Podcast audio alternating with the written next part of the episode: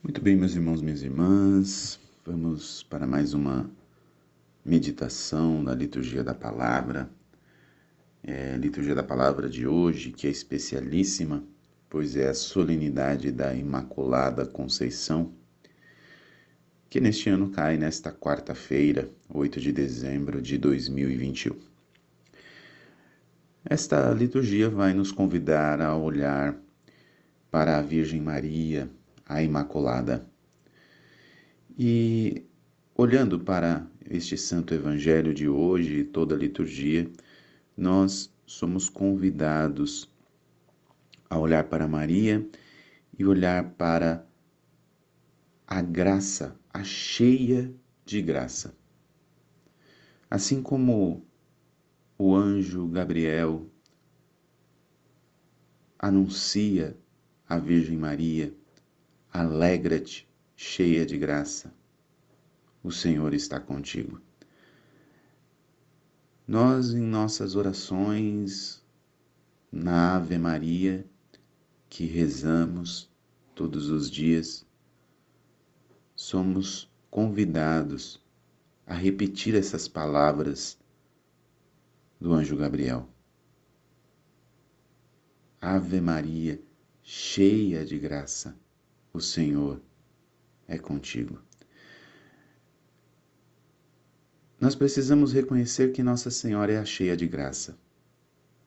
É aquela que foi concebida e preservada de toda a mancha do pecado. E é importante a gente entender que um anjo dizer a uma pessoa que ela é cheia de graça. É muito diferente de nós dizermos a uma outra pessoa que ela é cheia de graça. Porque nós enxergamos somente, é, na maioria das vezes, a exterioridade. Nós não conseguimos ir no mais profundo da alma de uma pessoa para dizer que ela é cheia de graça. Mas o anjo tem uma visão beatífica. Ele consegue ver além da exterioridade. E essa visão beatífica do anjo, ao olhar para a Virgem Maria, a proclama cheia de graça. Isso quer dizer, o anjo, ao anunciar a Virgem e chamá-la cheia de graça, ele está vendo numa visão beatífica numa visão de Deus de que ela realmente é cheia de graça. A Igreja sempre proclamou a Virgem Maria como a cheia de graça, como a Imaculada. Meditou durante muitos séculos antes de proclamar o dogma da Imaculada, que só veio nos anos 1854, se eu não me engano, 52 ou 54, mas sempre acreditou que a Virgem foi preservada do pecado, que não foi tocada pela mancha do pecado original e permaneceu fiel durante toda a sua vida, não sendo tocado também pelo pecado atual. Então, Chamar Nossa Senhora de cheia de graça é reconhecer que ela é a Imaculada Conceição. E neste Evangelho de hoje, além de reconhecermos a Imaculada Conceição da Virgem Maria, nós também reconhecemos um outro dogma de Nossa Senhora, que é da sua virgindade perpétua. Porque neste mesmo evangelho, quando o anjo fala que ela conceberá e dará à luz um filho e que este será filho do Altíssimo, Nossa Senhora indaga: como é que acontecerá isso se eu não conheço homem algum? Veja, essa pergunta de Nossa Senhora, ela quer nos apontar duas coisas. Primeiro, de que ela era virgem até aquele momento. E segundo, que por mais que ela estivesse prometida a São José, ela já tinha a intenção de permanecer virgem. Ela já tinha o compromisso de permanecer virgem.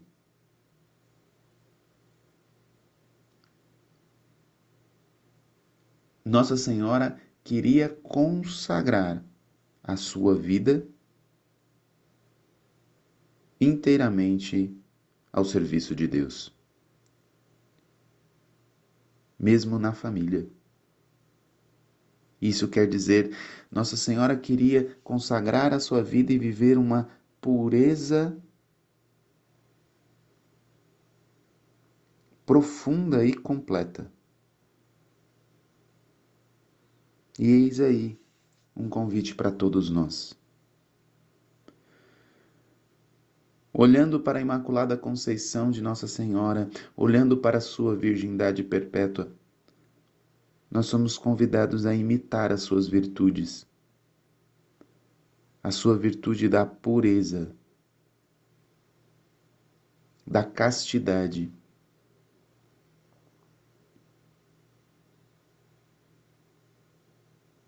Que nós possamos pedir no dia de hoje esta pureza em nossos pensamentos, essa pureza em nosso olhar, a pureza em nosso falar, a pureza em nosso agir. Possamos pedir esta graça e ao mesmo tempo nos comprometer a imitar a virtude de Nossa Senhora. que as nossas atitudes puras sejam uma resposta à graça de Deus que vem em nosso auxílio, por intercessão e por intermédio de Nossa Senhora. Mas eu gostaria de chamar a atenção para outros dois aspectos. Eu gostaria de chamar a atenção sobre o anjo que responde a Nossa Senhora: O Espírito virá sobre ti e o poder do Altíssimo te cobrirá com sua sombra. Aqui nós vemos a concepção de Jesus. Não é pela união homem-mulher que Jesus é concebido, mas é pela força do Espírito Santo. É por esta força do Espírito Santo, é por este Espírito Santo que vem até o ventre da Virgem Maria e concebe Jesus. Assim como o Espírito Santo veio até a Virgem Maria, a cheia de graça, para conceber Jesus. Por intermédio do Imaculado Coração de Maria, o Espírito Santo também quer vir sobre nós para formar Jesus em nós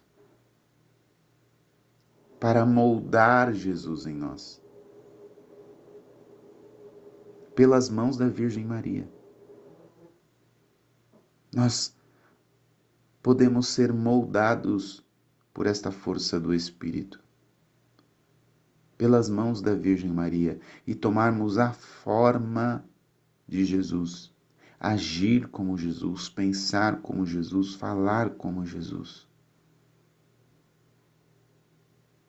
que não tenhamos medo de mergulhar nesta forma que é a Virgem Santíssima, onde Jesus foi formado e também nós seremos. Porque ali no ventre da Virgem Maria o Espírito Santo virá sobre nós e nos formará segundo Cristo Jesus. E o terceiro aspecto que eu gostaria de falar é a resposta de Nossa Senhora a Deus. Eis aqui a serva do Senhor. Faça-se em mim segundo a tua palavra. Aqui nós vemos a virtude da humildade. Humildade de Nossa Senhora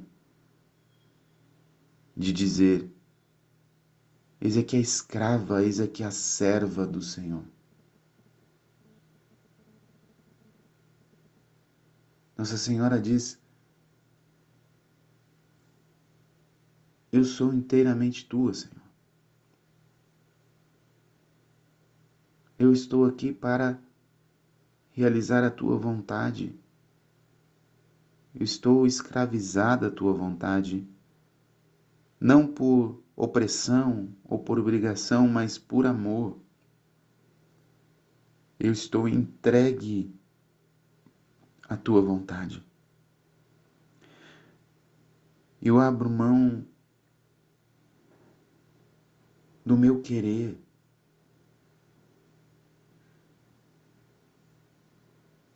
Eu quero escutar a Sua voz. Eu não quero mais os meus planos, eu quero seguir os teus planos, Senhor. Que só em Ti, Senhor, eu posso viver. Porque para onde eu posso ir se eu só encontro vida escutando a Sua voz?